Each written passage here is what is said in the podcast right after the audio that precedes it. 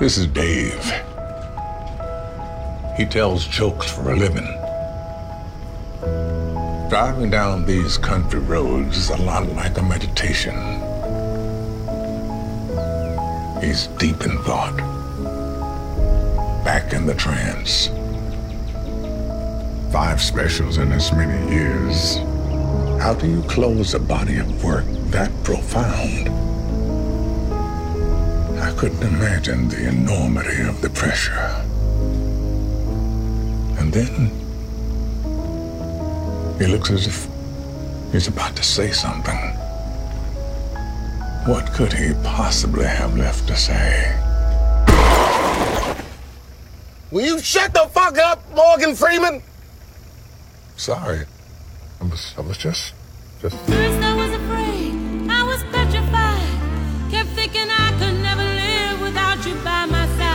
我要转型了，我跟你说，从今天开始我就只讲家庭，我就只讲养狗，什么都不讲，我就只讲婆媳关系。我的目标就是上春晚。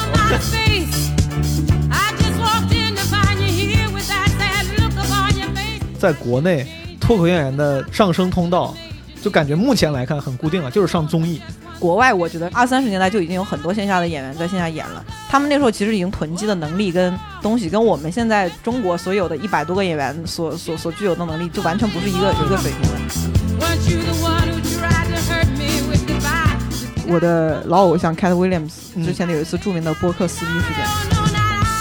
Hannibal Buress 呢是一个《大城小妞》里面演演的一个男配角，这是个什么？《大城小妞》是喜剧山东山东台拍的电视剧吗？看一看大城小妞，我们山东卫视出。他你为什么他和？和倪萍一块演的这个大城小妞。他讲到一个话题是说强奸的话题，然后他突然讲了一句真话，他说：“你们是不知道 Bill Cosby 在外面强奸了多少人。黑人在路上就是自己他自拍视频，见一个白人女陌生人，说你愿不愿意跪下来向我道歉？那个白人女的就停下来了，啥话都没说，就跪下来向他道歉。政客也为了顺应民意，商业公司也为了顺应民意，顺应民意顺应到这种程度，我就觉得民意有一点可怕了。在已经二零二零年了，二十一世纪已经过了五分之一的时候，在美国这样一个所谓的灯塔国，这样的形式竟然就任其发展，发展到了现在这样一个局面，我就挺我觉得挺意外的。我又我又想起来暴乱时候抢我手机的那个人了，我操，气死老子了！反正你要听不懂你就问毛书记，你就留言狂问他，好不好？直接留一大堆，告诉他几分几秒哪句话没听懂，然后让他一定要回答你。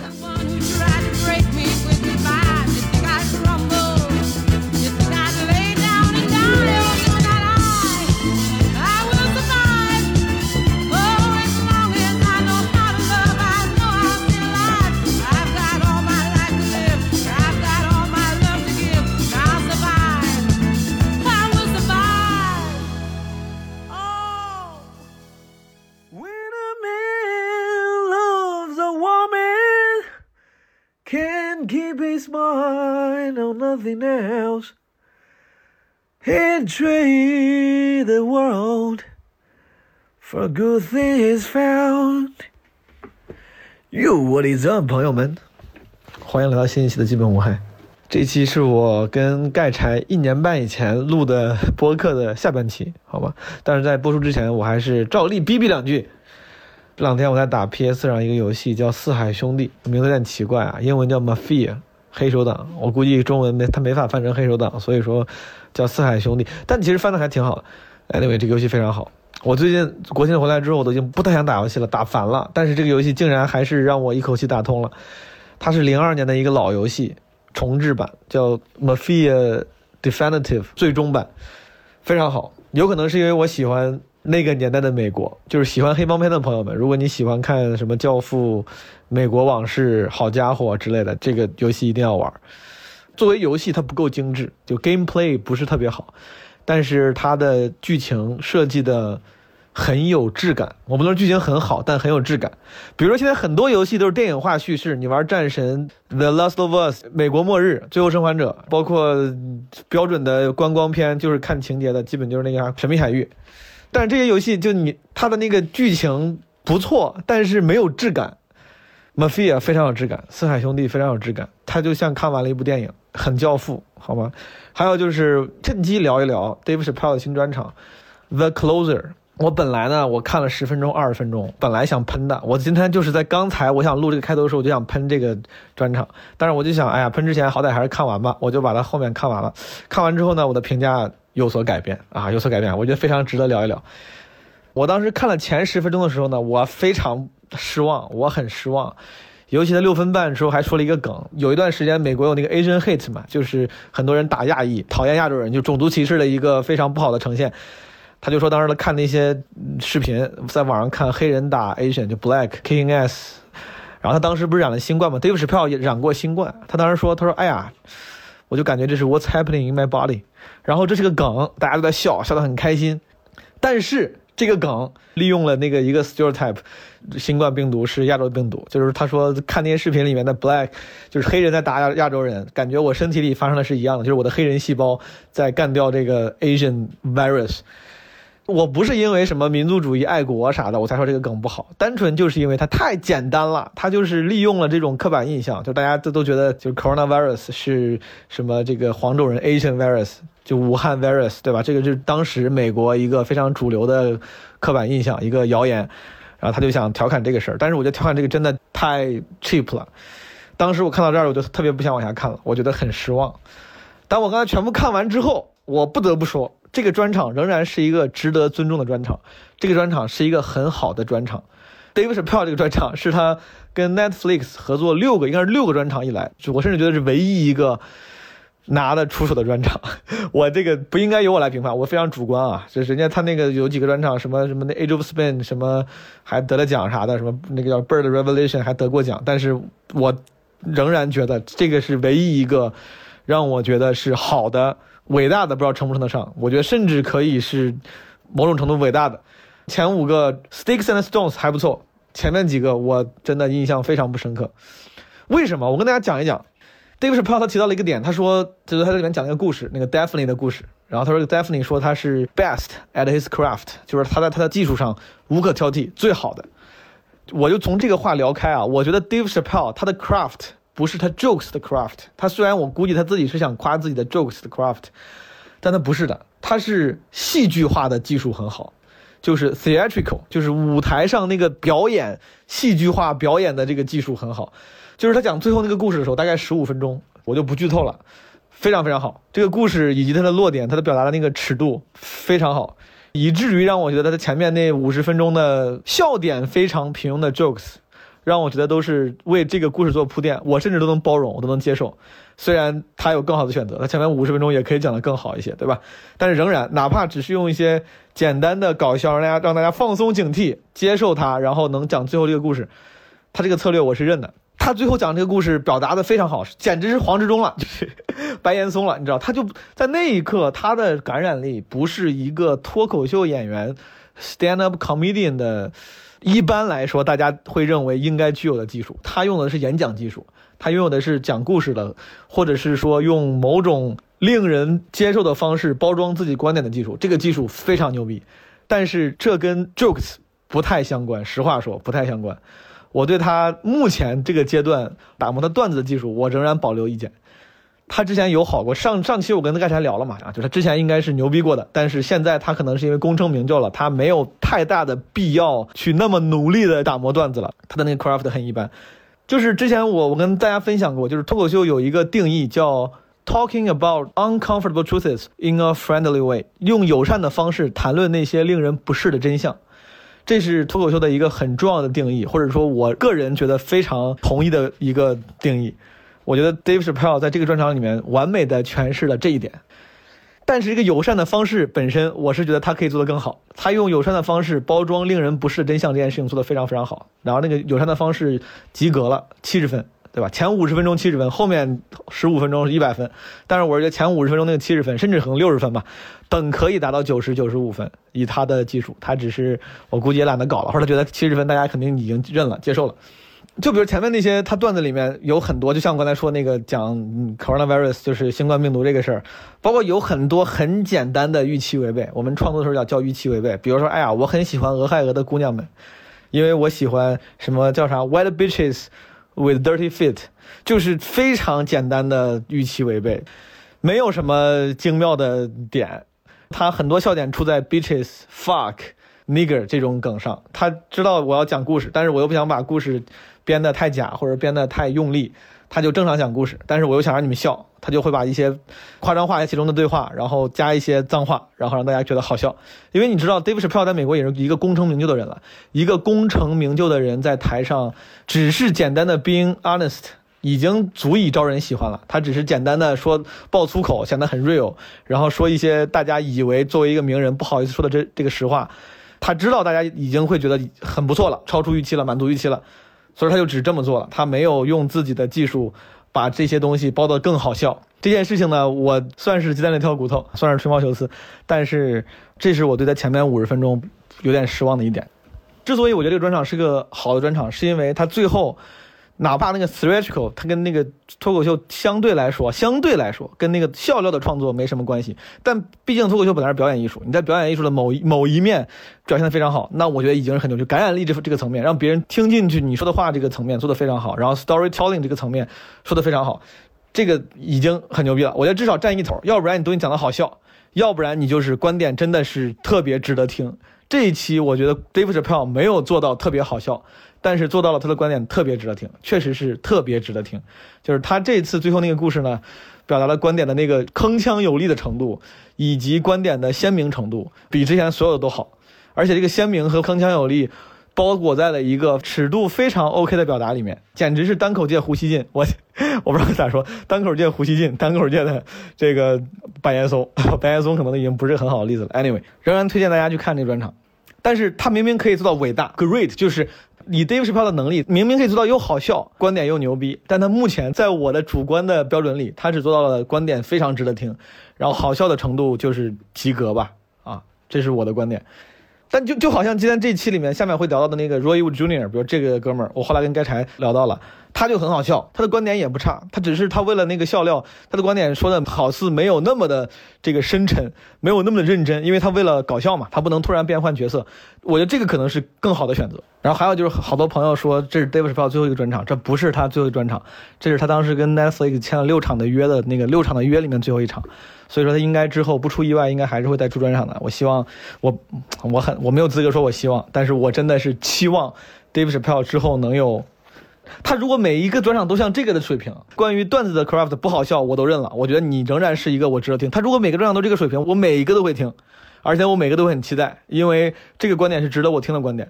我之前总说，我说很多脱口秀演员所谓的观点，其实就是很多在专场里的观点，看似精妙，其实也都是老生常谈。但是 David p r o 这次的整个的表达，我觉得不管是角度还是表达，都很值得听。他本应是每一场都应该有如此。水平的呈现，但在这六场里面，我觉得只有这一场是达到了这个水平。期望 David 票越来越好，弄得跟我他妈是个评委一样。我当然，当然我敌人差的还很远，我瞎说说好不好？啊，这一期我跟盖柴又聊了几个脱口秀演员，聊了一下当时的黑人运动。因为当时我们录的时候呢，正是美国2020年弗洛伊德那个事情，大家也知道了，就是一个美国黑人被警察暴力执法的故事，当时引起了美国又一轮的 Black Lives Matter 的活动。然后我们就聊了聊这个事儿。我觉得我们这两期都是很有点硬核的内容，就没有那么轻谈了，就真的是干货还挺挺足的，呃，比较硬核的内容。但是我觉得聊得非常非常好。如果你在那个状态里，真的可以好好听一下。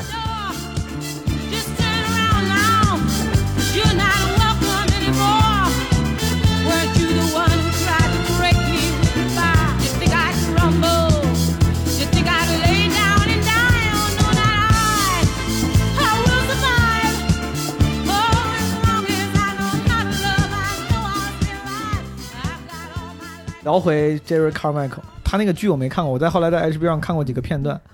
我看个片段可能还还行，因为我当时看着题目，我特地选了一个什么 threesome，他 那个片段就叫 Three Sum，、啊，讲了一下，我觉得还挺好玩。但是有可能确实全剧有点太普通了，看起来就会有点我后来没看过。他们那一帮人里面，你像他那个 Leo Real，最近不是刚出了个专场嘛，也是 HBO 给做的。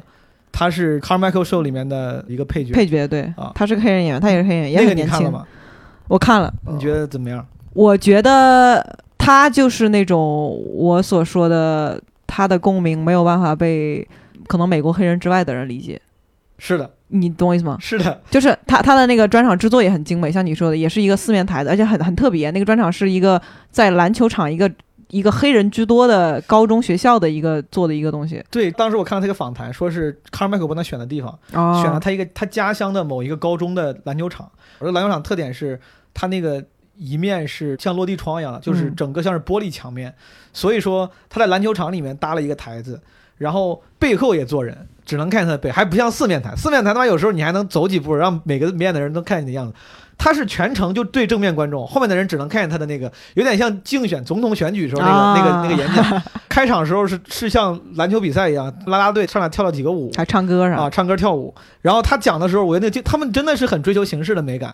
他的镜头语言是，第一也很像电影，全手持，对，经常会有一些近景，然后晃动的镜头，对。然后他有一个，我觉得肯定是故意追求的东西是，在开始的时候是下午，镜头从右边打过去，左边是那个大玻璃，然后你能看阳光打过来是逆光的。嗯然后随着专场的进行，他们应该选了一个黄昏的时间，嗯然后那个太阳就落下去了，就嗯变黑了。体育馆里的灯打亮，就变成了一个像剧场一样的有灯的。是，的，是的，我当时觉得他们就是在这个形式上下的心思还还挺多对，那个真的是很美，做的非常非常美。但嗯是我觉得他的东西还是会还是会有一些局限性挺大。你懂我，你懂我什么意意思啊？他他当时讲了那几个事情，包括什么去他叔叔的那个葬礼，还有他的讲了很多关于他家乡的梗，还有关于他们家乡黑人在他们那边生活是什么样的一个东西，很多梗是我听不懂的。God damn! What's this called again? I said sweet sour sauce. He kept repeating it, sweet and sour. Sweet and sour. Mm, mm, mm. Sweet and sour. They're trying to figure out the ingredients. Mm, what they got a dill pickle and a peppermint? How'd he get it so sweet and sour? 他那个专场里面几乎没有任何就是纯观察型的段子，或者说共鸣型的段子，全是叙事。他的后三分之二就是靠他叔叔的葬礼给串起来的。是他后三分之二是讲他后叔叔葬礼的事儿，然后全部在讲事儿。我奶奶怎么着，然后我家人怎么着，我去葬礼之前他们怎么联系我，然后参加葬礼时候怎么着，参加完葬礼之后怎么着，然后前面讲了几个碎的段子，理论上也不是关，不是说，哎，你们有没有发现，或者说我觉得，然后讲个观点，没有，他就是纯叙事，说那天我看了个什么什么东西，他讲他竟然讲了一个黑人打架的视频，他妈讲了他妈有十分钟，对对对，他说你们记还记不记得网上那个视频，谁谁在迪士尼里面打架，那个选的其实我就会觉得有点问题，因为那个选的是很有可能只有那个特定黑人群里看了那个视频，然后他在解释跟解释中间的笑点的时候，我就会有点看不，我就有点听不懂我。特地为了听这个段子上网找了一下这个视频。嗯。就我就感觉这个视频可能是那种在他们那边很很 viral，就是传的很广，嗯。在美国可能传的很广，嗯。但咱确实不清楚。嗯。就是两家人在迪士尼，全世界最美好的地方打起来架了，都是黑人，就是 一个黑人胖女的什么，然后去跟一个男的打架啥的，嗯好像他们在他们的黑人群体里应该是挺病毒式传播，挺挺挺流传挺广的一个视频。你你包括甚至说他那个段子开场之前说说什么，呃，我我在那个 loading 的时候就祈祷不要是黑人，不要是黑人，我都觉得没有这么有共鸣，因为我不觉得黑人家庭在外面打架是一个非常普遍接受的刻板印象。有可能亚洲人也爱打架，但是相比而言，我可能更能明白黄阿丽说看到一个新闻，有一个司机呃在社会新闻在本地撞了车，他就说不要是是亚洲人，不要是亚洲人，是的，他就专门那个那个我就马上能 get，因为这是一个全球都知道的刻板印象。是的，是的。所以当时那个其实开篇我就感觉会很很很虚，我就觉得它的内容不太配得上它的那个精致的制作。它我感觉它内容看起来其实就是一个很标准的 club comedian 现在的水水准。他那个就是纯靠情绪跟状态带的，就是他讲事儿，包括很多时候，我刚开始有点尴尬，当然他可能也不追求那个，就是其实刚开始的时候没有笑点特别密集，他讲很多东西的时候嗯底下有点有点安静，我甚至作为一个演员啊，我都能够擅自揣测一些客观因素，因为刚开始的时候他在那个场地非常亮热又很热，啊，然后下午观众席是亮的，我们老说。的单口喜剧演出的时候，对于场地要求很高，什么观众席尽量要暗一点，让大家放松，不要被看到。我当时能感觉到，你下午突然唱歌跳舞之后，上来一个人说话，然后讲的也没有那么脆，那么炸，底下的人刚开始那个紧张和没有那么容易笑是很正常的。我当时就感觉他其实可能也没追求这个，但他面对这样一个观众的时候，就纯靠自己的那个状态带，讲着讲着自己会笑一笑，然后拍拍腿，就是像 Dave Chappelle 那种一样。然后到后面后半段才算慢慢把这个气氛带起来，尤其是是天黑了之后。是天黑了那个那个转折挺真的挺好看的。嗯但我其实看了整场，我觉得那观众特别特别好，因为他这个很难做的点在于，你真的所有观众的表情都看得见。嗯很多喜剧演出它是正正面一个镜头，反面一个镜头嘛。是的你，有的时候想带一带观众笑的镜头，你就把第一排照一照，能拍拍出来就可以了。对就就剪辑的时候就剪剪到就好。嗯他这个是完全没有任何死角的转一圈，但我就觉得看下来，其实我觉得比很多专场，就是比如说至少到了中后段，观众笑的那个几率更大一点。是的，就笑脸上经常有很多专场，你照观众席会发现有一些人面无表情，好多人板着脸，比如就是 Dave Chappelle 那个专场也是，他第一排当时有一个白人小哥哥坐在那儿，全程就面无表情，但经常打到他，我就经常注意到他。对，路易 C K 新专场，我记得也我也看到有有挺多专场都会这样的。照观众的时候，本来是想照观众笑的时候，但是你会总会发现有一两个人像是刚刚跟老婆吵完架啥的，是就但其实但其实 Leo Ray 这个专场，其实你看得出来，专观众其实还挺好的，而且甚至我看完以后，我都有点改变我对呃很多场地的认知。我觉得有的时候不一定是非要做到俱乐部那个水准，你嗯才能驾驭。就是其实你像 Leo Rai 这个水平，其实也可以。至少可以驾驭那个场子，只是是说在内容变成一个线上版本，前提也是这些观众是已经提前熟悉他的认可你了。对啊对对对对，我觉得都都有各种原因。然后，然后这个就要说到我的老偶像 Cat Williams 嗯之前的有一次著名的播客撕逼事件。嗯，他当时有一次，他当时是有一次播客的时候，那个时候他的上谁的博客呀？其实上一个呃亚特兰大还是哪儿的一个本地广播电台。然后他就坐这儿接受采访，结果他那天大言不惭的所有言论就全国就传得非常 viral。现在 YouTube 那个就是他们那家本地电台 YouTube 频道上平时点击量特低，嗯但就是 Cat Williams 骂人那个视频点击量好像超了几百万啥之类的。嗯我当时个人跑过去把那个播客也听了好几遍。他当时是聊着聊着天儿，本来是他来宣传他自己的那个 Netflix 那个新专场的，然后他就开始大言不惭的说。他先是骂了一个女黑人演员，叫 Tiffany Haddish，是一个非常嗯年轻的女黑人演员。嗯那个女黑人演员呢，呃，一开始是说单口的，但是后面是因为演电影演的很多，然后赚了很多钱，呃，后来就也一直是以各种全能型的那个喜剧演员那个身份自居吧。所以当时 Kai William 就直接问那个主播，他问那些主持人，他说：“你有没有想过，你自己看了这么多年 Tiffany Haddish 的东西，但你却现在却没有办法跟我复述 a single one of Tiffany Haddish 的 joke？” 呃，他就开始骂 Tiffany Haddish，但 Tiffany Haddish 当时真的很当红，所以当时主持人就马上兴奋起来，就开始问很多追加性的问题，因为他的意思是 Tiffany Haddish 没有什么令人印象深刻的段子，对对对对对作品不行。对，就作品不行，说、啊说我早就很了解他，我之前老就跟他一起演过。你像我之前他开始吹了一段自己的牛逼之后，啊又开始继续骂他，然后主持人就很兴奋的问，因为 Tiffany Haddish 是 Kevin Hart 带出来的、啊 k e v i n Hart 之前是在事业就 Tiffany Haddish 那个事业初期非常低潮的时候，一直拉着他，嗯，包括带他拿电影。后来他就问 Kevin Hart，然后 Kevin Williams 就骂了一通 Kevin Hart，说 Kevin Hart 的东西特别烂啊，怎么怎么样。嗯后来又骂了一通其他黑人演员。当时主要骂的就是，你看现在 Netflix 掏钱给这么多人做专场，但我的专场就是几千万还是多少钱给我买一场，那别人那个东西你就不知道该卖多少钱，对不对？因为他们在线下 club 就只能卖这么多多点票，那别人只能花十万，或者甚至说 Netflix 拒绝给你做专场，这很正常。嗯，然后他就说，你像那些比如说现在自己在外面呃卖东西的，比如说什么 Leo Real 这种长得又丑、东西又不好笑的人，啊，他的东西就算出去了也没人看的。你自己想想看，你有没有去跑到那边去看过他的那个专场？就骂了好多，特别牛逼，当时把他整个同辈都骂掉了。长得又丑，对，他说长得又丑，ugly 什么什么 n word 什么什么，就骂的很狠。然后他后面甚至是说，因为他真的是一个非常 ego 非常强的人，他就是说。他甚至是在那些功成名就的演员里面，他也算是专场出的最多的。嗯他当时是先吹一通牛逼，说我是整个历史上出专场出的最多的人，但这个说法不准确。这个说法其实出的专场出的最多的人是乔治卡林，因为乔治卡林出了十四个，嗯但是 Cat William 确实也出了很多，他出了七八个吧，嗯他就吹这个牛逼。但他我觉得他当时讲的时候，整个标准可能是按黑人那个范畴来弄的。嗯结果他当时还 side diss 了一下 Dave Chappelle，他说：“你看我出了七个还是八个，然后呢，Dave Chappelle 出了五个，有四个还是去年出了，然后就讲的特别好笑，但是。”他当时就是在那个播客里面骂了一通很多的那个年轻的黑人演员，他觉得年轻的黑人演员就是做事情不太不太扎实，嗯说白了就是说说你们你们的东西其实都没有一个传世的笑话。你像至少我聊一个的 Chris Rock，我能讲出来，我印象里最深的是那个什么 N words vs 嗯 black black black people 那个很很经典的段。但是他说就是年轻演员现在。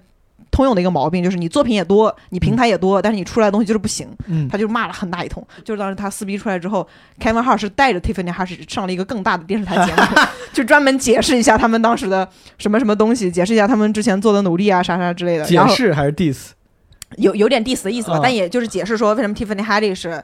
呃，他他当时说的不对，就是说、啊说说我们我们其实出了很多作品，我们也一直是 hustle 上来的，什么什么之类的。嗯，然后就是这为此就是大动干戈，真的花了好多心思，就是互相骂来骂去。但是我就觉得这个其中带到的一些人也是，就是他们像 Leo Real 这些演员，呃，应该是在某种程度上是受平台追捧或者说想要捧的，占了便宜了，等于占了便宜，是占了很多便宜。但是确实就是，嗯，你的东西没有到那种特别。足够牛逼的情况下，内容上还不够硬确实出不来。你像我们现在其实很多我们国内的朋友、从业者也不知道他，就是因为确实我觉得还是内容不够牛逼。而且你说到这儿，我加点私货，我就感觉，如果说是这些靠风口、靠时代占了时代便宜，就是时代红利、平台红利火了的人，我觉得国内这些演员其实是最明显的。哦我不是说，我就说整体啊，就包括嗯我在内，就是说我我一直抱这个抱这个观点。我博客里面第一期我当时就说过，我就总感觉。嗯，你要说咱国内现在这个脱口秀发展，虽然好像挺火热的，在国外我感觉就你像你得 hustle 上去，对，你得靠那个，在国内经常你差不多，只要你运气好了，可能你就能靠你以脱口秀演员的身份上节目接通告，就开始可以开始赚钱了。在国外这个是很难想象的，你作为一个新人，一年之后你就开始开始这样接广告赚钱啥的，是的，还是挺感慨的。确实这几年的脱口秀行业的火热发展。也不知道是一个助推器，能让我们这个在短时间内迅速进步，就是一个虫洞跃迁型的一个进步，还是说只是一时的火热，然后会迅速潮水退去？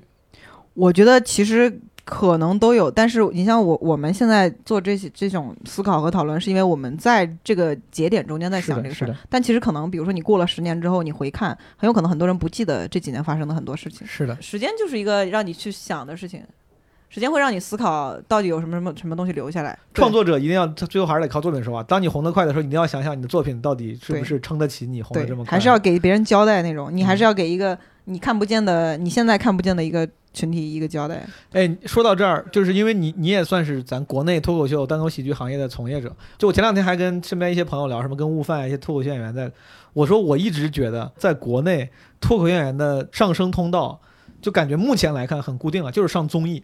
就是我觉得在国外，你这个上升通道是有多种多样的，而且都很成熟了。什么做编剧啊，然后出镜，或者是到最后拥有自己的一个 show，不管是情景喜剧的 sit sitcom 的 show，还是自己的什么脱口秀节目、深夜脱口秀节目，或者是出专场，然后成为一个专业的脱口秀艺人。我觉得这个就是 Netflix 给你钱之类的，就这都是很成熟的。国内我就感觉脱口秀演员除了上综艺，以谐星或者综艺咖的身份出道，我还没有见过。就是真正想要尝试做 late night talk show，好像只有一个，反而还不是脱口秀圈的，就是梁欢之前做过那个什么恶毒梁欢秀啥的。我就感觉好像是不是国内脱口秀，就以现在这个生态，如果肯定之后会变啊，但以现在这个生态，我就觉得只有上综艺这一条路。就如果你想要在以这个身份继续往上走的话，赚取更多的名和利，我觉得这个，因为我们现在其实发展，我觉得还是就其实只有这两年、三年算是发展的一个态势。所以你现在说市面上你能想到的，可能就是只是综艺节目。那如果是你，你有更多的作品，你有更多的想输出的东西，第一是你本身要有这个东西嘛，嗯，第二个是到时候如果是有一个新的出入途径，肯定是有一个新的产品出来。嗯，我甚至是说觉得，我觉得那种 late night talk show，在国外也好，在国内也好，也都只是一个单口演员出镜的东西之一，跟综艺节目没有任何区别。也是一种综艺，就是就是那种什么柯南秀中间几个单口演员会上来讲两段嘛，他留一个档位给你嘛，其他时间还是跟名人聊大天儿，然后跟名人玩游戏。是的，就是我觉得这种就是其实性质是一样的。真正想做 late night talk show，其实我觉得 这几年很多的尝试就说明它的这个东西在国内是有一点点水土不服的。嗯我我们先不说梁欢，我觉得包括嗯像周立波。金星和他们当时做的很多个人化的东西，其实嗯都是可以发展成很好的 late night talk show 的。嗯我觉得不管是根据市场的调配也好，还是根据他们自己测试出来的结果也好，肯定就是这个东西没有这么说得通。是的，我们本身国内的线下也没有这么大的基因，因为国外我觉得是包括 Late Night Talk Show 的 Bloom，就是因为当时线下已经有很多编创人才了，演员也有很多，能写这个段子也有很多。第一个最最常推推崇单口的不就是那个埃德沙利文秀嘛？嗯五十年代左右的东西，嗯但是二三十年代就已经有很多线下的演员在线下演了。他们那时候其实已经囤积的能力跟东西，跟我们现在中国所有的一百多个演员所所所具有的能力，就完全不是一个一个水平的。所以就这是肯定是这样的。嗯如果你希望以后有一个更呃厉害的发展途径或者更怎么样的话，其实还是需要一定时间的发展。我觉得不管是所有群体的发展，还是某一个个人的发展，肯定是还要再出一个新的人或者一个新的作品或者一个新的产品才有。我是感觉那个模式，我自己最羡慕的就是，比如说美国脱口秀演员可以走的路模式，很多人可以靠出专场卖给平台卖钱。这个模式至少国内有人做，但是还没有走得很通。你真的你无法真的，靠、就是没有人做的。靠卖专场给自己让自己这个温饱，都不说温饱，都不说赚大钱了，就是温饱甚至都都很难靠出出专场对这个保证。另外一个我很羡慕的就是他们能走得通，咱们走不通的路，就是你作为一个 comedian，作为一个 stand up comedian，只要你做的足够好，你会有别的演艺圈的机会，比如演电影。嗯，这个咱们还是挺少的，好像有有有一但些吧有的时候会出有一些镜一些电影，对对但是也不多。对有一些，但是相对比较少。嗯，我觉得出专场这个是为什么呢？出专场大家只看到那个形式，没有看到当时的专场所带来的意义。当时的专场是，第一是电视台先认可你，比如说 HBO 喜剧中心跟你出专场，他们会在他们那一周中间花一个小时专门播出你这个专场，这是非常有意义的一个事情。那个时候嗯没有互联网，嗯，你当时所有让大众看到的东西，就是在这中间你抢占了一个时段。然后你让大家能看到，但现在你直接放到一个互联网，或者是说让一个呃小一些的平台呃认可你，不管是国内的什么平台也好，还是什么什么之类的也好，其实从某种程度上来说，还是没有更多的人有办法看到你。是的，看你的可能还是你之前认识的人，的或者是说，而且对于那你说的对，就美国 stand up 判断比较比较早嘛，他们那个时候专场为这个形式之所以诞生且有意义，是因为信息流通没有那么快，然后内容制造和传播的，能力被掌握在少数人手里。对，等于说我要你要帮我创作节目，你创作一个节目，我放到我的这个地方。但是现在不光中国了，就其实甚至美国也开始了，就是什么短视频平台啊，什么各种各样的视频平台哪儿都成了，内容太多了，大家已经不是那么需要成型的专 官方制造的内容了，所谓的 PGC 内容，嗯很多 UGC 内容已经可以帮大家满足这个需求了。对，所以说我觉得你现在国内演员，尤其是当你那个功力还不是很扎实的时候，当你的作品那个内容还不是很硬的时候，你真的出个专场，哪怕什么腾讯愿意买。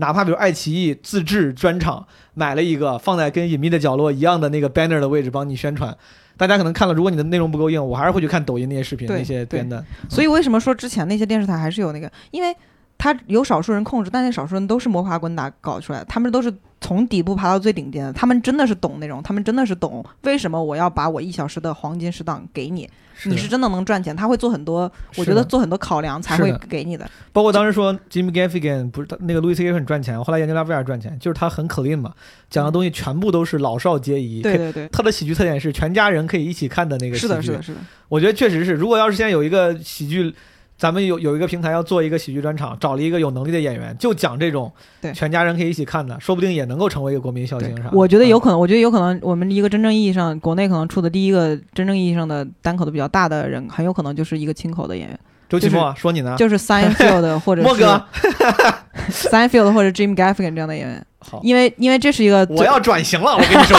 从今天开始我就只讲家庭，我就只讲养狗，什么都不讲，我就只讲婆媳关系。我的目标就是上春晚，我 讲什么河南人，不讲河南人，没有没有地域歧视。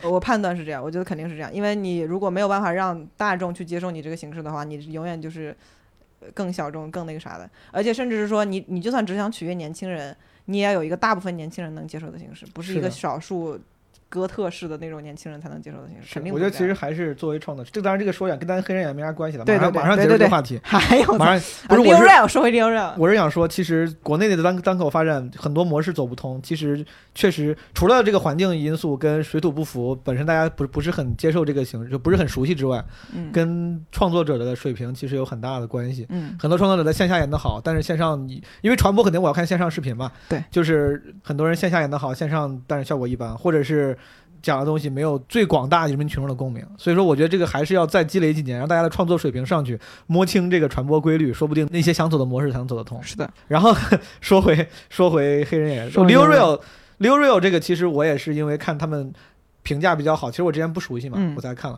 我对新一代的黑人其实了解不多，你你有没有啥还有啥别的推荐的，或者是你自己觉得想聊的？我们刚才 Michael Che 说的多吗？没有不多，对。Michael Che，我作为一个不太专业的，我先说说我，然后哎我剩下时间全给你。好，Michael Che 是最近我不知道，我身边也有很多的那个喜剧演员朋友会提，尤其是那个前一段时间就是 Black Lives Matter 这个嗯，这个事儿出了之后，我有一些群里会传他的那个段子，就是对九幺幺撞大楼。二零一六年的对这个专场，我其实当时印象不是很深，我并没有像看 Jerry Carmichael，、甚至没有像看 Dave Chappelle 和 Kevin Hart 的时候那种啊专注力、啊投入感。真的，我就会觉得讲的，嗯，就那样吧，就觉得挺还行，挺好。嗯然后我对他的印象不是，包括那个他们一直传那个就是九幺幺大楼那个段子，你知道吗？哪个你你复述一下，就是他们我有点忘了。他当时说，他说大家总说 Black Lives Matter 这个话太狭隘，所以说很多人总要说 All Lives Matter。啊，对对，我知道啊。What What are you talking about? I love everybody。对，他说你为啥非要用这个话堵我呢？我只是说 Black Lives Matter，我又没说啥别的，你没必要堵我呀，我又没说别的不 matter，对吧？你让我说啥呢？我总不能说 Black Lives 什么 exist，对这是他的第一个梗对。第二个梗说他说就像九幺幺。然后那个世贸大楼被撞了，有些人感叹说什么世贸大楼被撞了，我们让我们为世贸大楼什么这些牺牲者祈祷，或者这个这个楼很很惨。他说这个时候总不能跳出来一个人说，不是只有这个 building，all buildings matter，就是他这是他的第二个梗，就是为了、呃他是为了我归谬是吧？应该是这样。他当时还举了一个例子，是说、啊我忘了是你在你说的前面还是后面，因为嗯我对后面那个不太印象深刻。嗯他当时举了一个例子说，呃，我们黑人定给自己定的标准太低了，我们连游游行的口号都是 Black Lives Matter，、啊，就 just matter，matter、就是一个还得得有意义那种那种意思，就 just matter，然后就说 exist 那个。然后呢，就即使是这样，我们还被人骂，就说你们应该说 all lives matter，当然不嗯只是 black lives matter。然后他就说，这个就像一个女的在问一个男的的时候说，呃，你爱我吗，宝贝儿？然后男的说，你说什么意思呢？我爱所有人啊，宝贝儿。就是啊就是这种对对对对，这个是这个，这个也他就是这么一个这是这是他的概括归就是归对谬嘛。对对对对。 the country. We just can't agree. We just fight about everything. We can't even agree on Black Lives Matter. That's a controversial statement. Black lives matter. Not matters more than you, just matters. matters. Just matters. That's where we're starting the negotiations. matters. We can't agree on that shit. What the fuck is less than matters? Black lives exist. Can we say that? Can we say? They don't tell you black lives don't matter. That's not what they say. That's not the argument. They hit you with that slick shit. Like, well, all lives matter. Really? Semantics? That would be like if your wife came up to you and was like, Do you love me? And you were like, Baby, I love everybody. What are you talking about?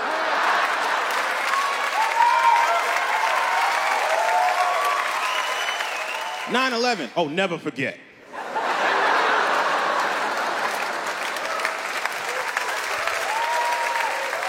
That's why this September I'm getting a T-shirt that says "All buildings matter." I'm gonna see how that works.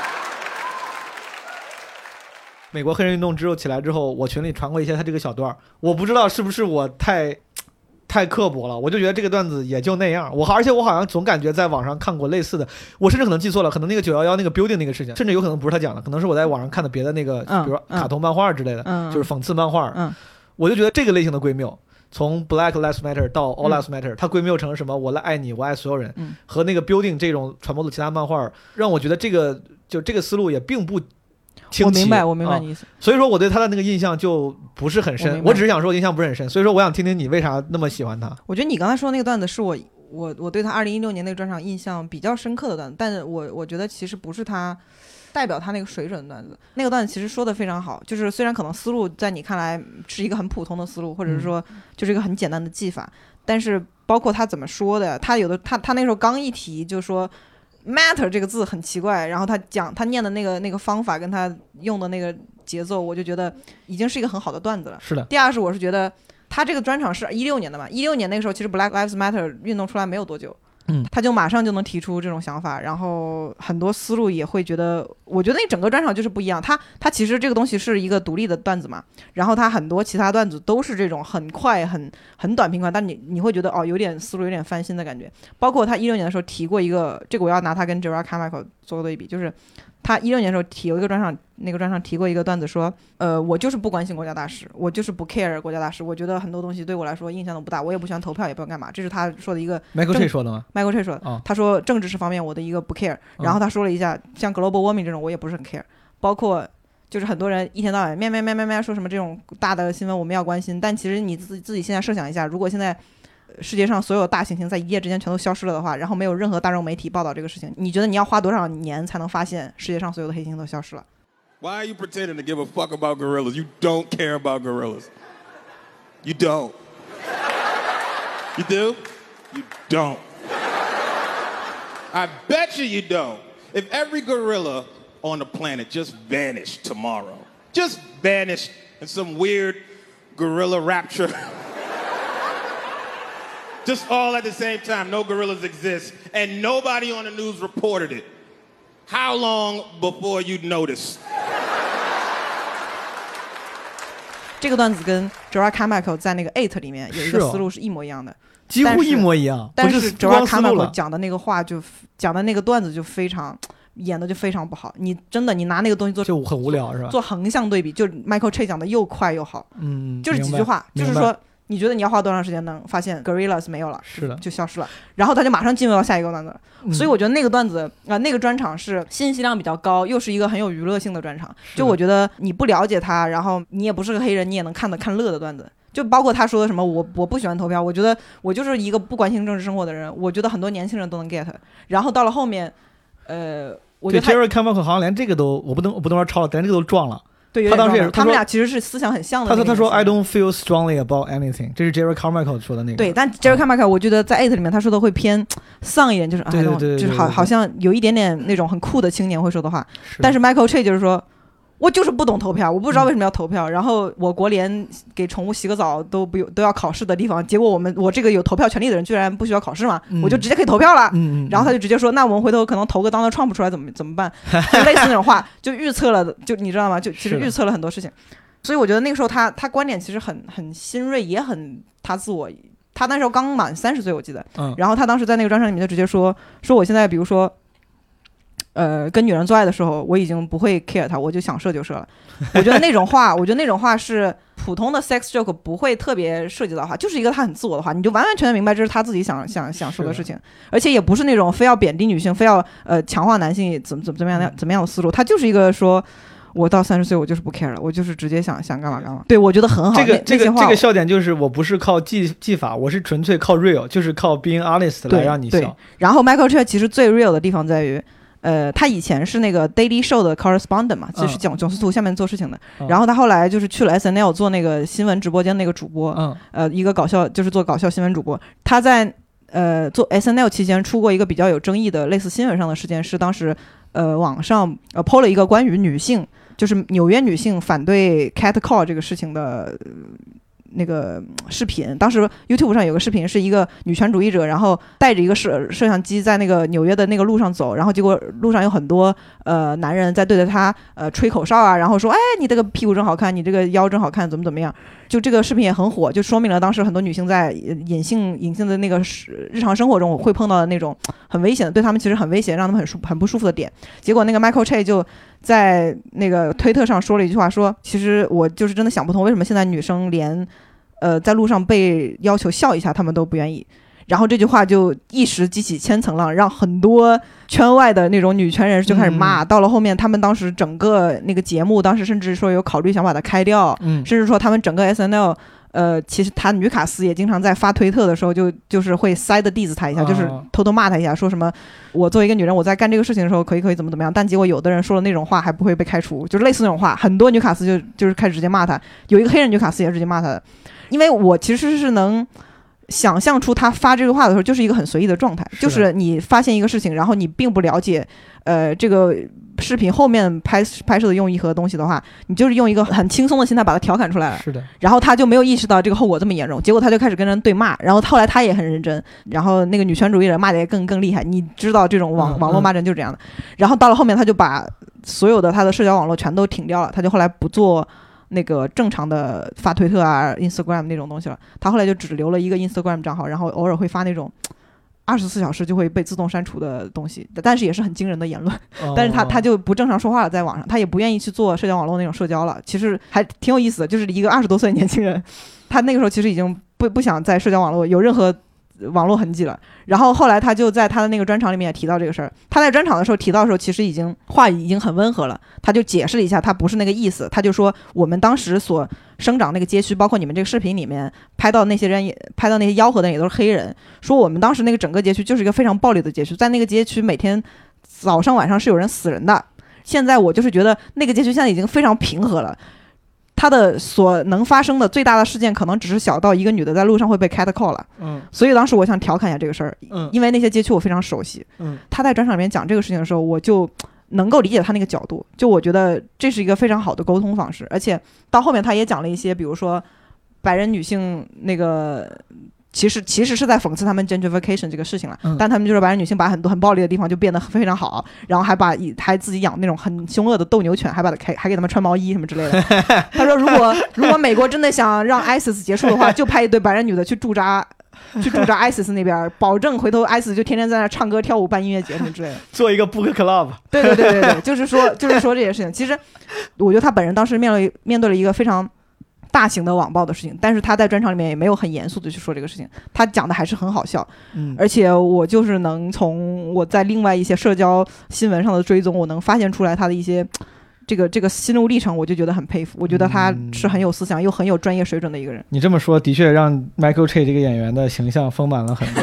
我真的，我之前我确实不知道，就是你这么，我觉得是的，你对一个演员的喜爱，确实可能是建立在不仅是作品，还有对他这个 personality 的这个对对对，喜爱上。我觉得你这么说，我应该回去再重新看一看。呃但是你刚才说让我想到另外一个人，因为你说他之前做过 John Stewart 的那个 correspondent，嗯嗯就是咱们可能说太多英文了，就是 John Stewart 是美国一个深夜脱口秀节目囧司图对 Daily Show，的现在他的主持人大家应该更熟悉了，Trevor Noah 那嗯，个崔娃，崔娃，这个 correspondent 基本相当，你可以理解为副咖，就是他们会有时候会出镜，然后对对对，现在这个崔娃他在主持 Daily Show 的时候，他那个 correspondent 是 Ronnie Chen Ronnie Chen，还有那个 Roy Wood Jr.，、啊，对对，我就然后我就想提这个 Ronnie Wood Jr. 其实他年纪不小了，是的，他其实出道也挺多年了，他还拿过那个什么 Last Comic Standing 的冠军，嗯就是国外的，你可以理解为国外的脱口秀大会了，就是国外的一个脱口秀演员的选秀节目。嗯这个人拿过冠军，他都已经四十多岁了，但是他也是这两年才开始出专场。然后我也觉得他属于新一代的那种。对我，所以说我就想聊觉，在表。对，如果这个人算新一代，我就想说这个人我也挺喜欢的。Wood Jr. 最新出的一个好像叫 No One Loves You，嗯之前还出过另外一个我忘了叫啥，但是我也我当时看了，我是先看 No One Loves You，嗯我觉得其实拍挺好。嗯他是那种，我觉得可能是就是他真的是从底层，就是作为演员从底层一点一点演上来，嗯上来的，还参加比赛干嘛的，是他也不会那么年少成名，迅速变得很很自我，像 Jerry Carmichael Carmichael 这样，嗯他知道观众喜欢听啥，嗯他也有自己的阅历跟年纪。嗯他那个专场里面，我觉得就是。扮蠢，就刚刚我老说扮蠢，嗯有一种搞笑方式就是你让别人觉得你呆呆的，不代表你说的东西都很蠢啊，但是你那个演表演方式这样，我觉得做的特别好。Ray Wood Jr. 讲好多段子的时候，就是那种好像我这东西我跟真的搞不懂，我不懂为啥，嗯特别好笑。讲什么说那个减减肥的时候喝 smoothie，可能就是因为 smoothie 太贵了，什么 smoothie 啊二十块钱一杯，说减肥的人主要是因为这个要就买不起那么多 smoothie，所以说才要靠这个减肥。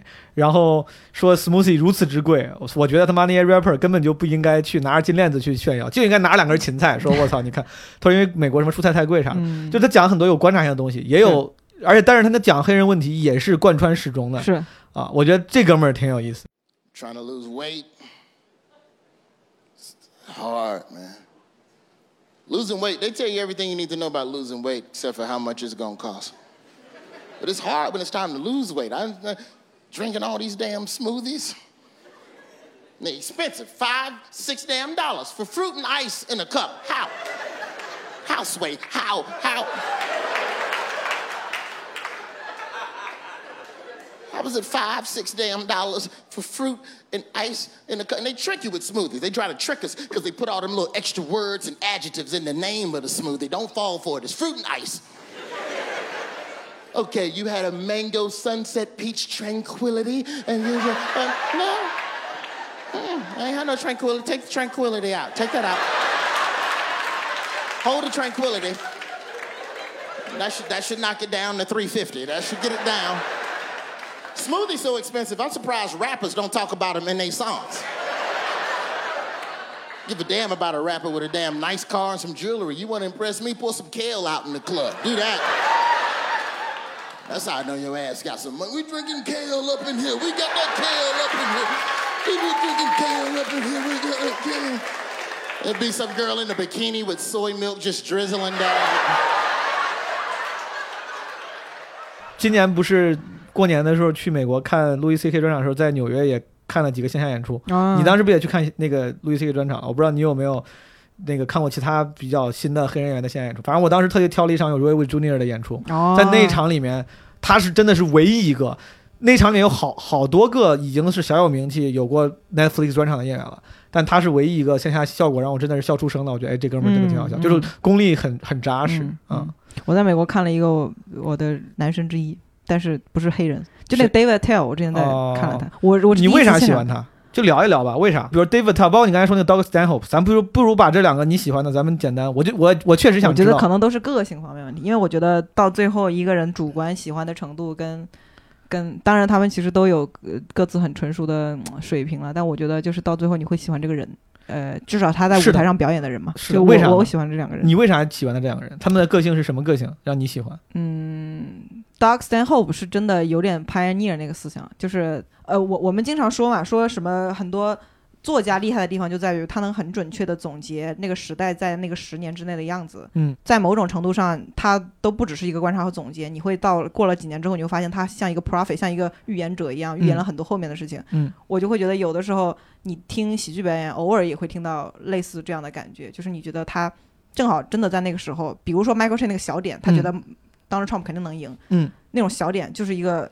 其实是一个观察，但是也很好的预测了未来，因为这是一个必然会发生的事情，或者嗯说时代的那个推流，我就会觉得 Doc Stanhope 有的时候讲的一些事情也是也是这样子的，而且我觉得他的他自己面临的 struggle，他真的是一个非常痛苦的人，就是他他整天喝酒喝的自己那个他那个叫什么仙气还是什么东西，他的那个嗯肚子长得都是不正常，他整个器官都是外露的，有一点那种感觉。明白？呃，自己确实有精神问题，他女朋友也有精神问题，就是这个人活得很痛苦，但是就是一直在给你出东西。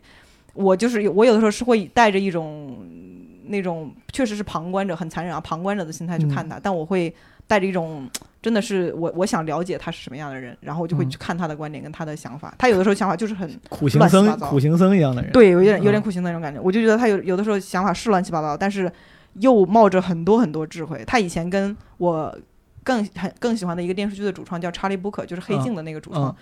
呃，查理布克之前在英国做过一个电视节目，专门骂电视节目的。嗯那个电视节目就是有的时候会请 Doug Stanhope、Doug Stanhope 来客串，然后他们俩都是那种特别愤青的人，就是会骂很多大众媒体给人的毒害啊什么什么之类的。那那那些环节我也看了很开心，我就整体很喜欢他这个人。胡志阳听见了吗？你是可以的。虽然你们虽然你烧到的人我都认识的，我我突然想到，你可以的，你可以红。我跟你说，你你 然后 David Tell 是我也是很喜欢他，我觉得他是唯一一个能把脏段子讲的这么脏又这么好笑的人。因为嗯很多脏段子你会你听了其实会觉得有点，你会觉得有点过嘛，或者是你嗯会觉得有点哎，除了低俗没啥好笑的。对，就啊，啊，但是我我也知道为什么你会讲这个，可能有一些人爱这个，但是 David Tell 是唯一一个讲的又脏，我又觉得又好笑，就符合我那个尺度的人，嗯，明白。就是那种感觉。好的，咱们这两个白人迅速过了，是不是迅速过了，我回到迅速过 Roy Wood Junior，我也觉得，我之前我记得我看过 Roy Wood Junior 那个有一个专场，我忘了是哪是你说那个专场还是怎么样，就是嗯他当时讲了一个，他是反思了一个黑人什么什么事情来着？我反正觉得他那个时候他那个想法就很有很有意思，他想的事情真的是一个值得，比如说新闻机构去调查的事情。他说人们不是 do the right thing for the right reason，他们是 do the right thing for the right price，所以要给警察更多的钱，哦，对对对对对，让对警察互相揭发那个。对对对，嗯经常看《火线》的时候，嗯有一个美国的电视剧是讲那个毒品的犯嗯犯案的电视剧，嗯它有一季是专门讲警察内部的那个生活的。嗯，就警察在某一年市政财务特别困难的时候，那个时候就毒品还是很猖獗，那个毒贩又卷土重来了。然后这个时候警察他的那个 overtime 的那个钱全都被扣掉了，就嗯不让你去，就你加班也没有钱了。警察那个时候就开始。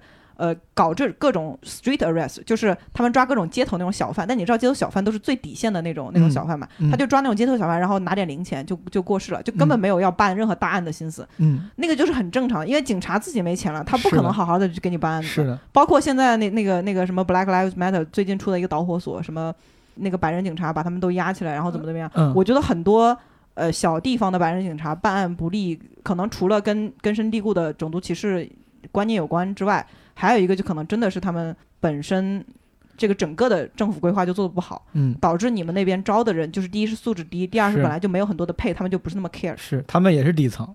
对他们也是很底层的人，我觉得有这种感觉。嗯当时我就记得 Roy Wood Jr. 就是他这个算是个前提，但是我觉得这个话本身就像是个金句一样。嗯就他说大家不是 do the right thing for the right reason，是 for the right price。就这句话本身，我觉得甚至是可以当一个金句出来，就他总结挺好。当时我就觉得这哥们儿除了装蠢，讲一些观察型的好笑的、有共鸣的段子之外，他其实是有很多思考的。是的，是的啊。接下来呢，会有一个大概五分二十多秒的 Roy Wood Jr. 的专场表演的段子。我很抱歉用这么长的呃原声的素材打断我们的对谈，但我真的很喜欢这个段子。我本来想摘出一段，但我发现怎么删都不好，还不如全放出来。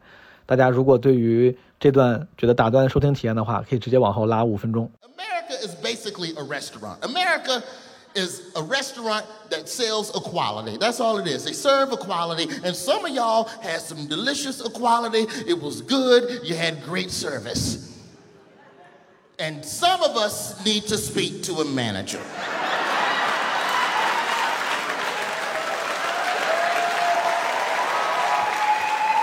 You telling black people to stand for the anthem, that's the same as walking around Applebee's telling people not to complain about their food.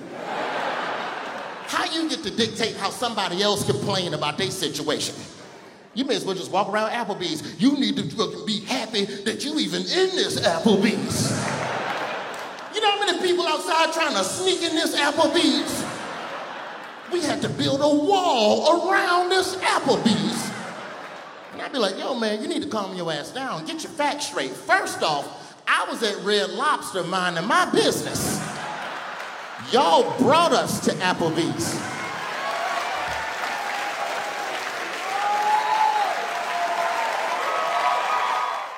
I don't know what we're gonna do between us and the police.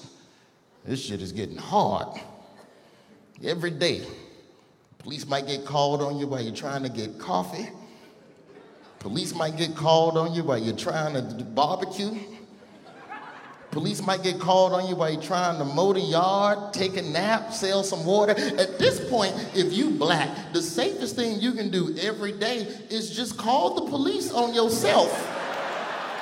I mean, the white people gonna call anyway, so you may as well take the power back. Control the narrative. That's what I'm gonna do every day. Call the police and compliment. Say something nice about yourself. Change the perception. 911, what's your emergency? Ain't no emergency, it's just a smooth motherfucker headed to Walgreens. Just checking in. Red jacket, white pants. Don't shoot me. All unit be advised, male black Walgreens, respond code.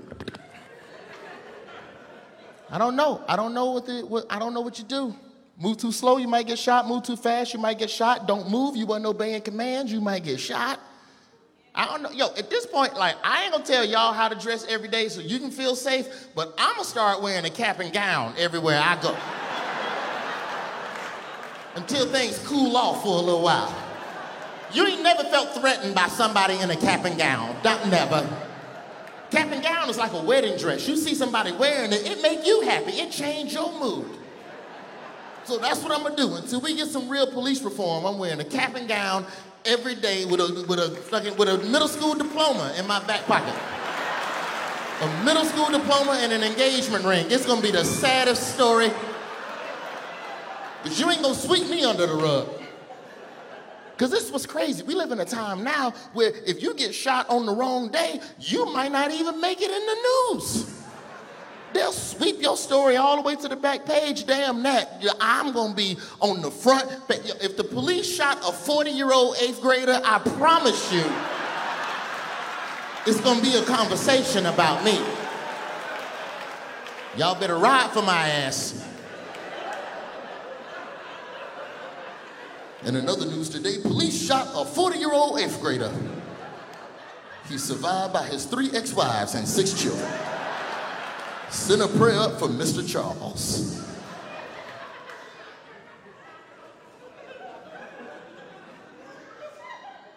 Pay cops more money. Money is part of the solution. It ain't the only solution, but it's part of it. Here's the thing we love to act like all these good cops just gonna all step up and do the right thing together. Please, most people don't do the right thing for the right reason, they do the right thing for the right price. It's about the money. And don't get me wrong, there's plenty of good cops out there, man, but not enough to affect change. You gotta do something to incentivize. You gotta break bread. And don't, and don't tell me you ain't got the money to pay cops more. Every time somebody get hit over the head, you got to pay a settlement. So take the money you would have paid for a settlement and just put that in the cops' pockets. And they might care a little more. At minimum, just set up a snitch fund. Can we do that? Okay, don't pay every cop more. Just the cops who snitch on the other cops. That's who you pay. A hundred thousand. Hundred thousand per snitch. You got police departments paying 200, 300 million a year. You put 100,000 per se. I, I promise you, if you started giving cops 100,000 to snitch on other cops, they would be arresting each other at roll call. Immediately. You wouldn't even make it out the police station in the morning. Put your hands up, Sanchez.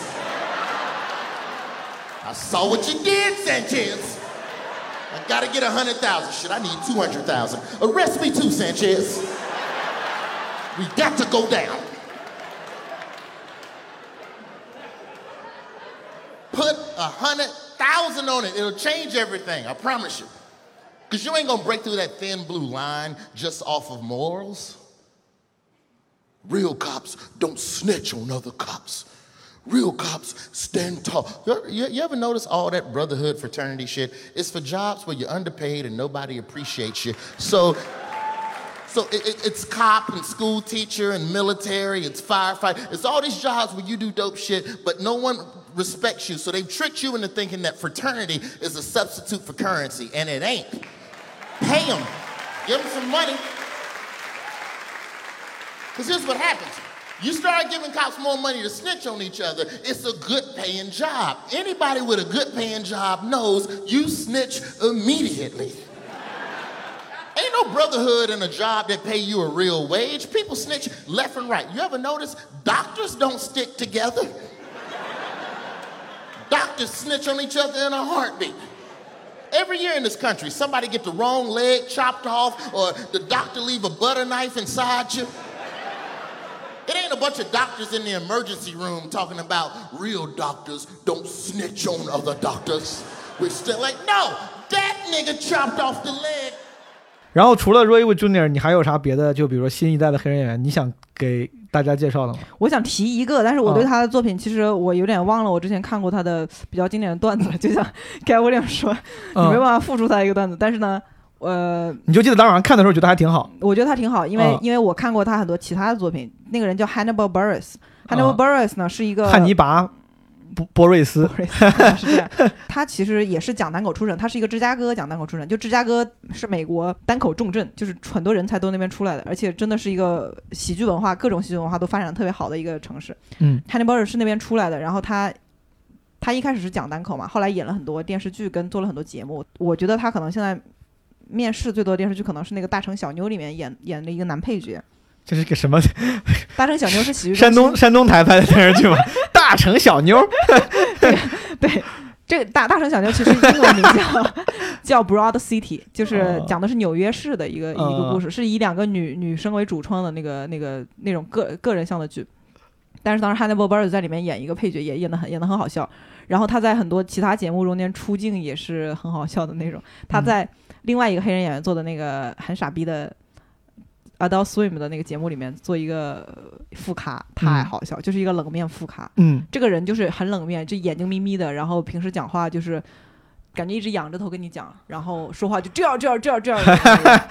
他很好模仿，之前 S N L 有一些卡司还模仿过他，就模仿的特别像，因为他确实很好模仿。好的。然后他他的表演风格基本上就是这个形式。但是为什么我要提他是？他除了很讨喜之外，就是在整个娱乐界都很讨喜，不管电视剧还是电影都喜欢他。然后单口其实讲的也还不错，有的是很多芝加哥本地的厂牌都会请他过来做那种很大型的演出。嗯除了这个之外，他是有一次在呃线下演出的时候，嗯他讲到一个话题是说强奸的话题，嗯然后他突然讲了一句真话，他说：“你们是不知道 Bill Cosby 在外面强奸了多少人，现在这些女的都已经申诉的那么多年了，没有任何结果。嗯然后呢，他在他这句无心就是现场现挂的话，当天被一个观众录录音了，就是盗录录音了。嗯那个录音传出来之后，这个事儿突然就变火了，不知道为什么。然后这个事儿变火之后，就开始真的有新闻机构跟法院系统来彻查这个事儿。嗯但是真的，Bill Cosby 强奸人、强奸别人是从零几年就开始一一直有女性不断的在揭发这个事情。嗯，结果是因为 Hannah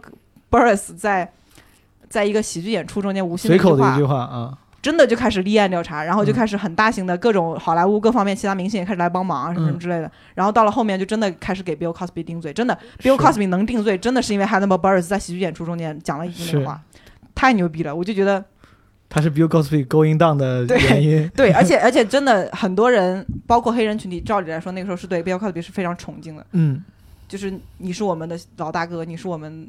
你是我们整个行业能够繁荣发展的一个东西之一，是的，就是他能够在他能选择在那种场合直接说真话，我觉得已经很厉害了。这哥们儿，我 Bill Cosby 这哥们儿现在在哪儿？在监狱里吗？在监狱里啊，他要哦服刑要服几十年了。嗯哦，他他真的迷奸了好多人，而且那种是未成年还蛮多的。嗯然后嗯，然后这样，我就觉得很神奇，就是 Hannibal Buress 就是一个是一个我一点儿一点儿单口作品都不太熟悉的，但是我很喜欢的演员。嗯，这个这个人看起来是个很有趣的人，对对对，你可以去看看他的大城小会的妞会的，但我感觉你可能不太会看，因为看一那是很看大城小妞，我们山东卫视出 他你为什么他用河南话讲山东话和倪萍一块儿演的这个大城小妞，对，呃那个电视剧还挺好看。反正就是我觉得这种就是回到了很多你自我表达，还有还有很多的方向，就是你你说真话，然后有的时候你会突然预言什么事情，或者是说真的触发什么事情。是的，我之前我当时上台，我一直说我上台当时是因为看了 Louis C.K. 的专场，我才想去讲。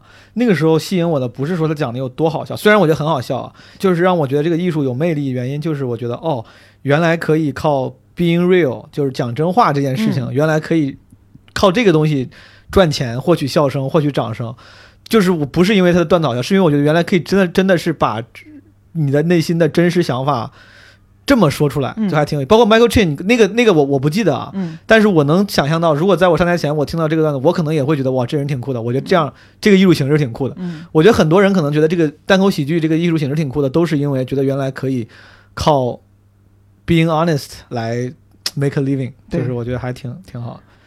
这个黑人演员，如果咱们聊的差不多的话，我其实一直想想趁机趁咱们聊今天这个话题的机会聊一聊美国现在这个黑人运动啊，就是 Black Lives Matter、嗯以及相应的各种各样的社会事件和情势。咱们当然也不是专业的社会学家和研究者咱们就是我就是纯粹想想知道，包括咱刚才聊了很多这种黑人演员，他们的创作跟内容，他们的那些特点，其实能够窥见一般他们所处在的境地。对，就已经能够呼应说这个事情为什么会发生了。咱就当延伸出来去另一个话题，就美国现在这个事情，你有在关注吗？你有什么想法？我的想法可能跟很多人差不多，我觉得就是一个一直积累的东西的导火索。因为自从川普上台之后，这一方面就是尤其是美黑人群体也好，或者自由派也好，他的就是真的是那个怨气是慢慢慢慢积累的。嗯然后其实这几年一直有各种各样的事这种事情发生。我记得之前那个 Trayvon Martin，嗯，还有很多有一个黑人小孩叫什么来着？有个一个十几岁的黑人小孩也是被杀了，然后当时是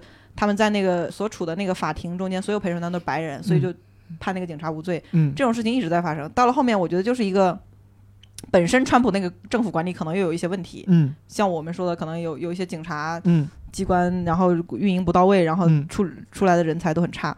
到了后面就是一个爆发吧，我觉得就是一个爆发，很正常的爆发，因为加上又疫情，我觉得就是很一个很很不幸的历史事件。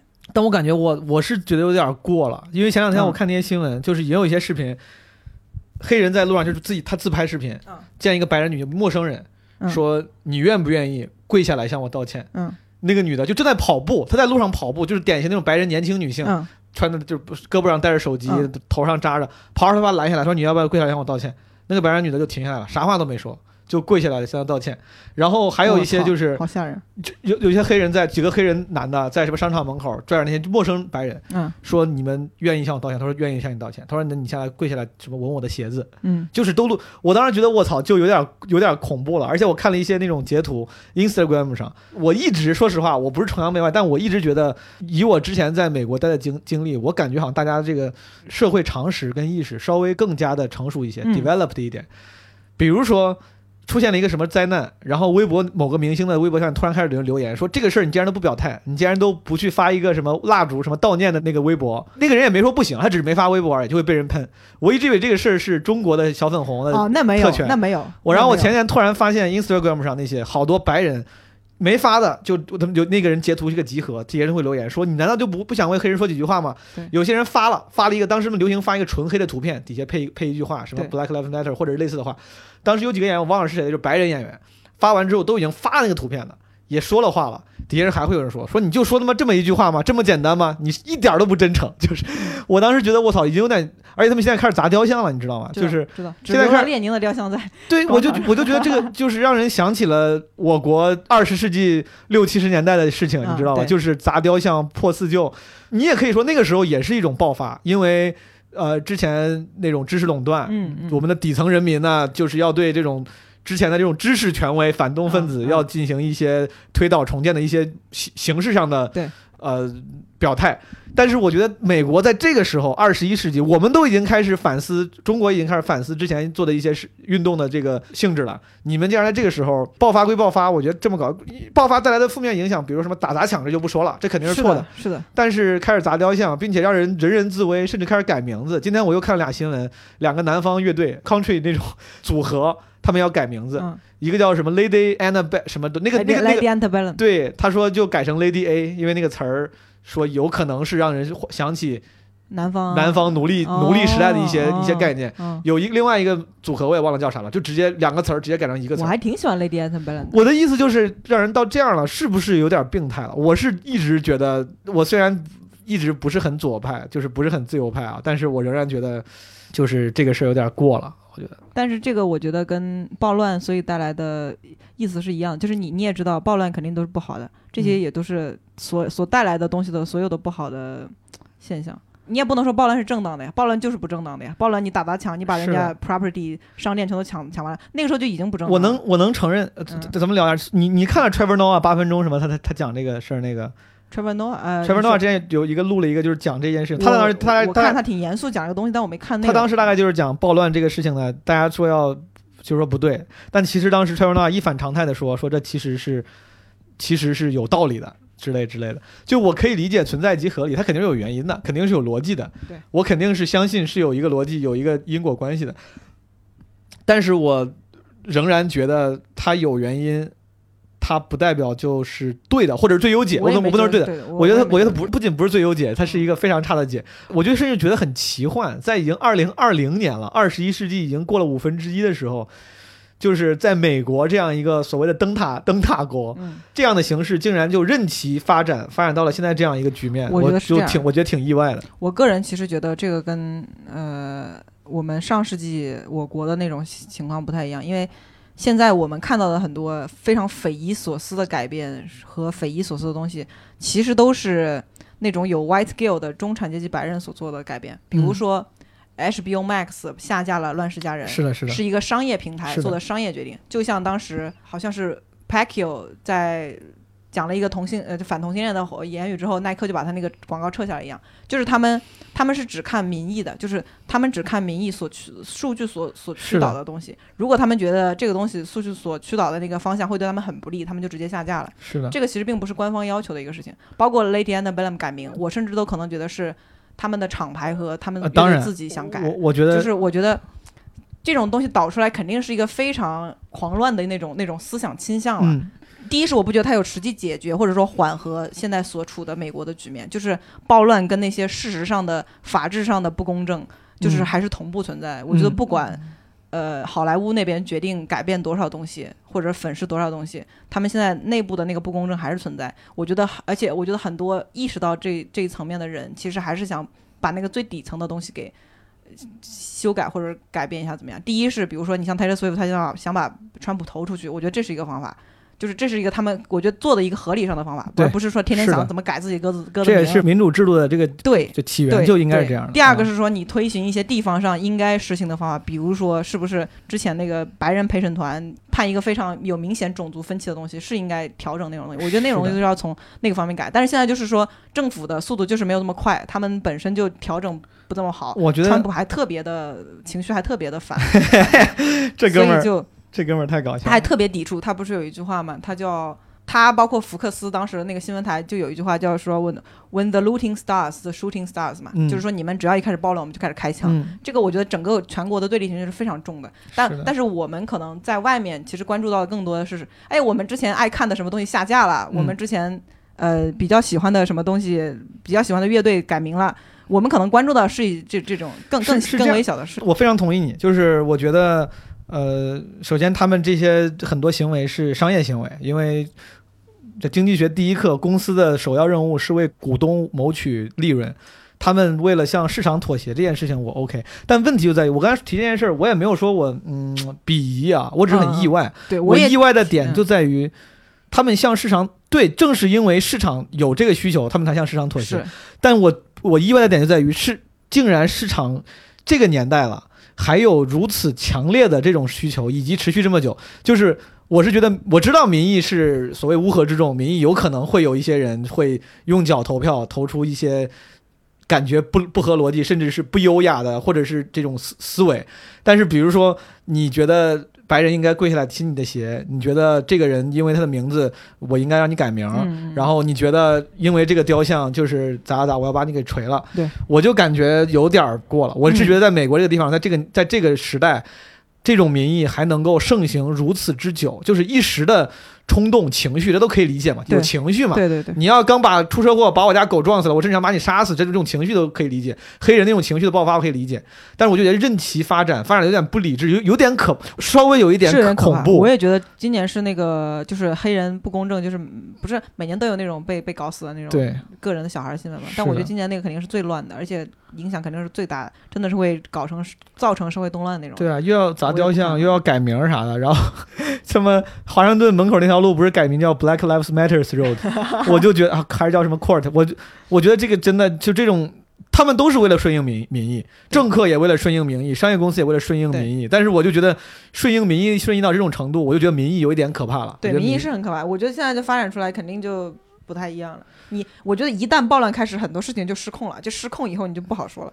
失控以后，很多东西就是不合理的。操，抢我手机！我又我又想起来 暴乱时候抢我手机的那个人了，我操，气死老子了！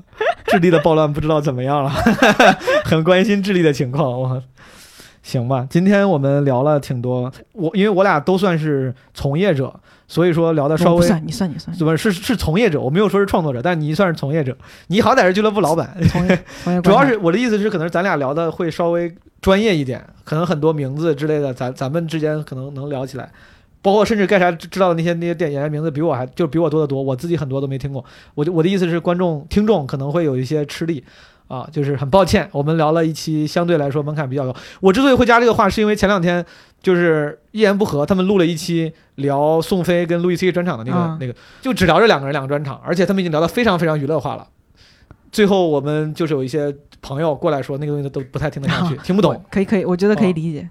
所以说，如果你对单口喜剧本身兴趣不大，然后或者对这些人不够了解，但是还是听到这儿了，我非常感谢，希望多少对你有点帮助，对吧？当然，我觉得如果对你你兴趣不大的话，大概率听不到这儿。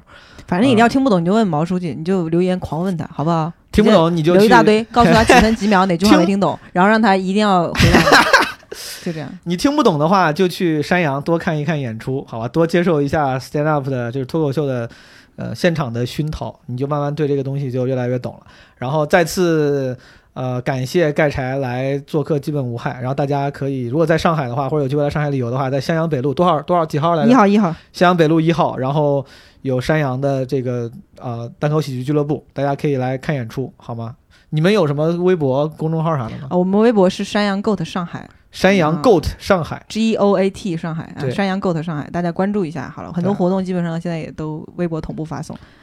好，最后有一个发了一个广告，然后我不知道这期节目什么时候我能剪出来，对吧？也有可能剪出来的时候山羊已经倒闭了，但是嗯不重要，表现了我们曾经存在过山羊北路一号，好吗？好的。然后那我们这期就这样吧，好，拜拜谢谢，你，拜拜拜拜拜拜。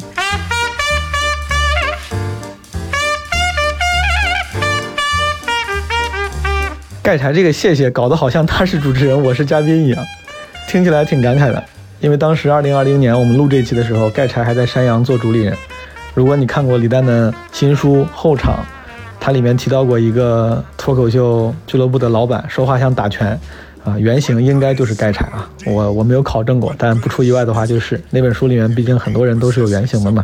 盖柴是个非常有意思的人，是一个我非常喜欢的好朋友，也是一个我很尊重的喜剧爱好者。他现在不在喜剧圈了，但是仍然让我们祝他一切都好。这是基本无害的第四十二期，我曾经想过很多次，基本无害的第四十二期应该是第一季的结束，啊，至于这个季要怎么分，为什么分第一季、第二季，我也说不清楚。但我总觉得第四十二期作为基本无害这个播客，它本应是一个非常重要的节点，然后以这么好的一期作为非正式的第一季的结束，我觉得也挺合适。希望大家一切都好，感谢你们对基本无害的支持。如果你喜欢基本无害，可以加我们的听友群，微信是 Marvin the Boss，拼写方式可以见节目介绍 show notes。